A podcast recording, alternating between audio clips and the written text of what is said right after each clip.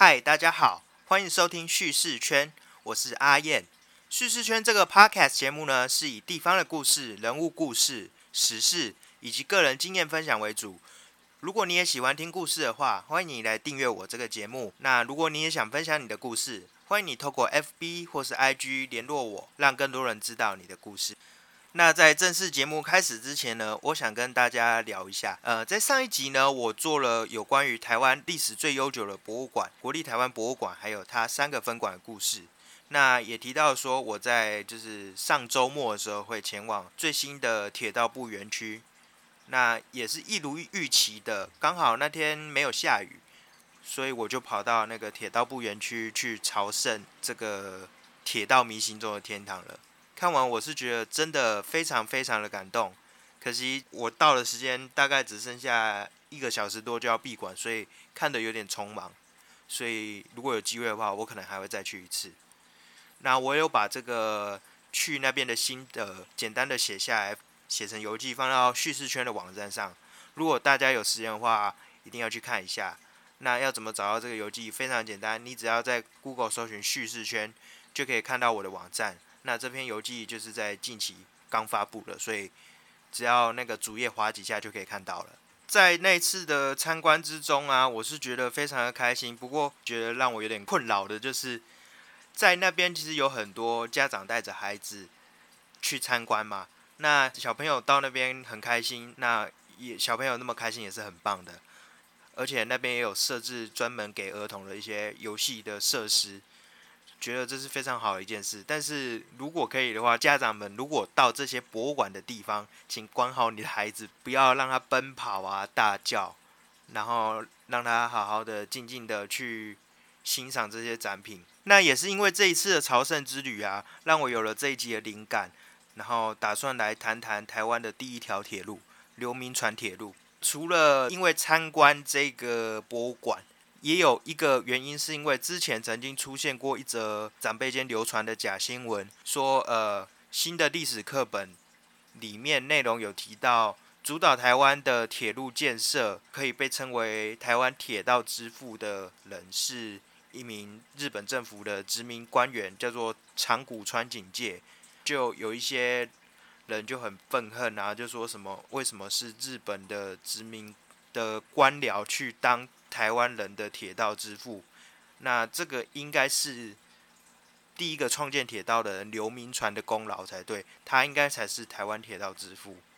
啊，后来这一则假新闻被查证到说，这并不是真的事情，就是台湾铁道之父是这个人，这件事情没有被记载在现在高中的历史课本上面。那我以前的时候也是没有读过啦，但是有提到说，呃，刘铭传。新建了台湾第一条铁路，这样子，在这个假新闻里面所用到的图片呢，确实是真的。就是说，他说到台湾铁道之父是长谷川警戒的图片，其实就是来自我那天去参观的铁道部园区。不过我去参观的时候啊，因为这些争议，所以他们已经把这个称号拿掉，然后做了一些修正。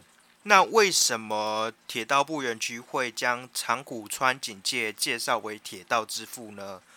这个我是觉得他确实有他的功劳所在，因为台湾纵贯铁路的完工是在长谷川警介的主导下去完成的。那确实他对台湾铁道建设非常有功。那在我曾经看过一些关于铁道的书籍里面。也确实提到说，长谷川警介可被称作为台湾铁道之父。那应该是在不少相关的书籍都有提到这件事情，所以才有这样的记载。那有一些比较怀有所谓大中华思想的人，认为说，呃，这一切的功劳都是当时的中国人去做的。那确实的，当时清朝的刘铭传有这个功劳，应该说是他是一个先驱去做铁道，但是他这个铁道几乎整个被砍掉重练，这也是无法磨灭的事情了。那不论是刘铭传或是长谷川，我觉得所谓台湾铁道之父的说法，并不是很适用啦，就很像国父这个称号。其实从来不是只属于孙文一个人，那是为了某些缘故去塑造他的神圣性，去达成一个民族的团结性，塑造信仰神话而创造出来的一个地位。那所谓国父，其实有很多人应该可以称作国父们才对。所以呢，这些台湾铁道之父其实也是有很多人。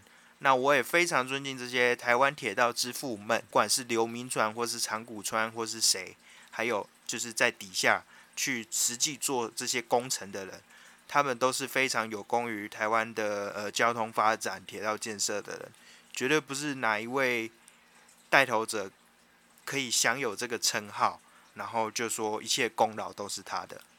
呃，讲了那么多，到现在还没有进入流民船铁路。我觉得在讲流民船铁路之前，还是要讲一下长谷川警介这个人。呃，这都是他后面的事情了。不过长谷川警介他在台湾铁道史的地位应该是非常重要的。长谷川警介并不是建台湾铁道的第一个人嘛，但是他可以算是台湾现代化铁路建设的先驱吧。在所谓俄玉后藤时代，也就是俄玉元太郎跟后藤新平，在上一集有提过这两位当时殖民政府的长官，然后为台湾带来很多建设。在他们的那个年代呢，当时的民政长官啊后藤新平，他在一八九八年的时候成立了台湾铁道敷设部啊，后来改成台湾总督府铁道部，那并请了铁道部的首席技师长谷川警介。全权去做铁道部的维运啊，然后设计啊、规划等等等的工作，全部都交给他。那后藤本人就是当一个名义上的部长。那在一九零八年台湾西部冠线正式通车之后，后藤就在报纸的受访中这样表示：他自己是门外汉，这一切都交给长谷川，才会有今日这个西部线的贯通。那这一位铁道英雄呢，他也算是日本。自己自产的铁道人才的第一代啦，因为以前都是日本政府委托外国人来帮他们做建设，后来日本政府觉得说不行，这样应该要让自己有建设铁道的人才才行，所以就做了那个培育的学校。那长谷川就算是当时第一代培育出来的学生。那我回来讲正题。呃，过了那么久，终于开始要来谈流民船铁路这件事情了。现在说，我觉得流民船它绝对是一个有远见、有想法，而且相对来说非常认真的官员。他在台湾铁道史的位置确实真的很重要啊！为了推动台湾成为清国现代化的先驱，流民船建设从现在的基隆到新竹部分的铁路，虽然基本上。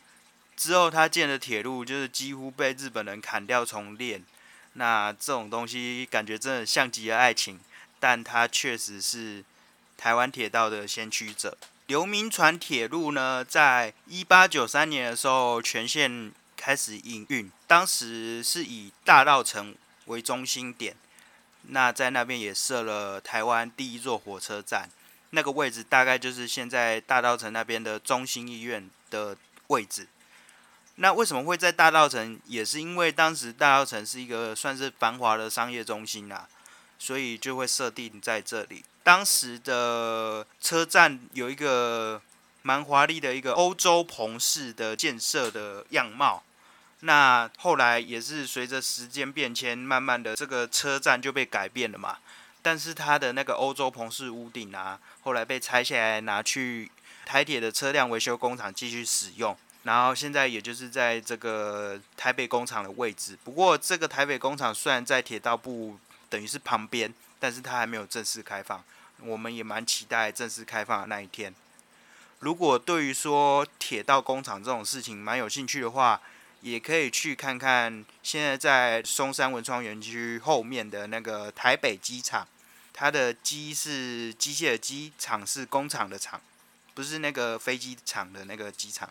是机械工厂，它是以前维修那个火车的地方，现在要申请才能进入。那每个月都有固定时间做导览，走完一趟会让人印象非常的深刻。除了有很多机具之外，还有当时各种的火车。如果你是铁道迷，你就会非常的喜欢。那回头来说，这个大道城车站，它有一个蛮特别的地方，在于就是每年五月十三号大拜拜的时候会增加班次，但是到过年中秋反而会停驶，这是一个蛮特别的地方。在流民船的铁道啊，大致上就是走的路线跟现在不太一样。不过随着捷运新庄线的建成，其实流民船的铁路啊，跟那条新庄线的路线蛮接近的。其中像是海山口站啊，还有皮角站啊。龟仑岭站啊，这些经过的地方就是新庄啊，然后龟山那一带，刚好跟刘铭传的铁路是蛮接近的那个路线呐。这条铁路虽然是有走了一些不同的路线，但也是因为这个不同的路线实在是太倾斜了，所以也是因为这样被后来被日本人给改掉。这个流民船铁路其实也没有跑多少年，后来继任的巡抚邵友莲就认为经费不足嘛，所以就停止经营。最终流民船铁路就只有到新竹，没有照着流民船的理想盖到台南去。而且当时的百姓认为铁道建设啊破坏风水等等的，特别像是有些地方铁道经过的地方是墓地，然后要改迁那个墓啊，其实对他们来说这个是一个很。大的问题，除了这个问题之外啊，其实清朝它的那个列车本身的问题也是蛮多的。当时有一位美国的记者叫做李密成，他是当时少数目睹台湾民主国成立典礼的外国人。他曾经写了一篇文章，然后抱怨这个清朝的流民船铁路的火车的问题，像是说有些人呢，他买了二等票，结果跑到头等舱。去搭车，然后车内的环境就很混杂，有些人带一些鸡啊、猪啊、蔬果啊、猪肉啊各种包裹就跑上车了。然后另外车上的管理员要求验票的时候啊，有些人根本没有票，那他不是想要在车上补票的话，就是根本不想付。然后对不付钱的人，管理员就决定拿他们物品做抵押。那另外李密成他也写说，在货运的方面啊，每一个车站的报价都不太一样，让他就觉得很混乱。他也写到啊，车子在走了几里之后就摇摇晃晃的，后来车速在加快之后，那个摇晃就更为夸张。我觉得那种感觉就有点像是那个有些开上国道的客运，不知道为什么就冲很快，然后摇晃的就很可怕，大概比那个感觉还要再强烈。不过听下来。这些清代铁道列车问题，除了刚才有说到摇摇晃晃之外，好像就是以人本身的问题为主，就是不管是乘客啊，或是负责铁道维运的一些作业人员的问题比较严重一点。如果是人的问题而已的话，为什么日本政府在？占领台湾之后，要把这条铁路砍掉重练呢？那其实就是它的问题还是有很多啦。美国的记者可能看到的部分还没有到这么的多，像是它的路线啊，刚才也有提到，那个路线不是很理想，然后那个经过的路桥啊，修了又坏，修了又坏，然后刘铭传他建铁路用的一些轨道的材质设计的施工都不符合。比较好的实用需求。那在刚占领台湾没多久后，当时的那个总督华山之际，他从基隆搭火车到台北，那路途上状况百出，还出轨好像有两次吧。然后结果竟然花了六小时才能到。那随行的士兵就是甚至形容说，这是一条半瘫痪的废病铁道。所以。他的问题绝对不是只有人而已啊！后来日本政府就将流民船铁道基隆到台北这一段，经过那个狮球岭隧道的部分改到经过山坑，呃，主要原因就是因为太陡了。那改到三坑之后，贯通过了那个八堵，到台北，那也成为现在主要运行的路线。然后后面的部分就是台北到桃园这一段啊，原本是经过新庄，然后走龟山到桃园，也是因为太陡了，所以被日本人放弃。那决议改成走板桥，经过莺歌到桃园，那也是我们现在所熟悉的路线。那个时候那一段龟山的路段啊，就这样被改成了公路，也是现在台一线的旧线。在那个地方，可能还看得到当时铁道的一个。遗构好像是一个桥吧，然后还留着。在基隆那个边的狮球岭隧道啊，就变成一个比较有名的流民船铁路的遗迹了，也是唯一清代开凿的铁路隧道，花了三十个月去凿通，结果用不到几年。